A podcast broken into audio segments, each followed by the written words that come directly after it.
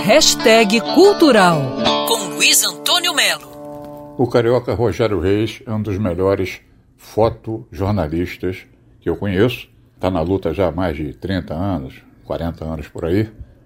Foi editor de fotografia de grandes jornais, Jornal do Brasil, Veja, o Globo, enfim. O Rogério é um fotógrafo completo porque, além dessa questão da especialização em fotojornalismo, ele também, algum tempo, vem se dedicando à fotografia de arte. Né?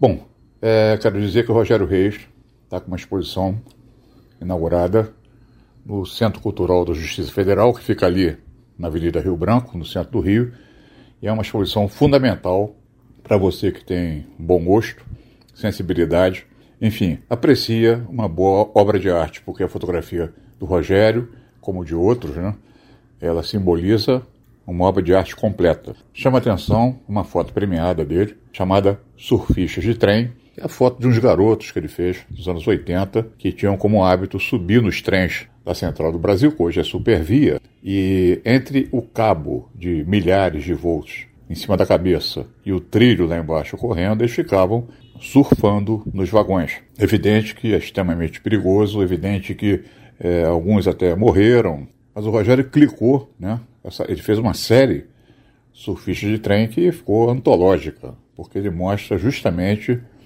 a emoção dos caras lá em cima, com o rosto coberto por camisas, né, para não parecer, por causa da polícia, surfando nos trens da Central do Brasil. E também tem a foto dele, do Rogério Reis, do Carlos Drummond de Andrade, aquela foto sentado no banco da praia de Copacabana, e que essa foto depois, em cima dessa foto, foi feita a escultura que todo mundo curte lá em Copacabana. Então, Centro Cultural, Justiça Federal, Rogério Reis, fundamental para você que gosta de foto, você que gosta de arte e gosta de jornalismo.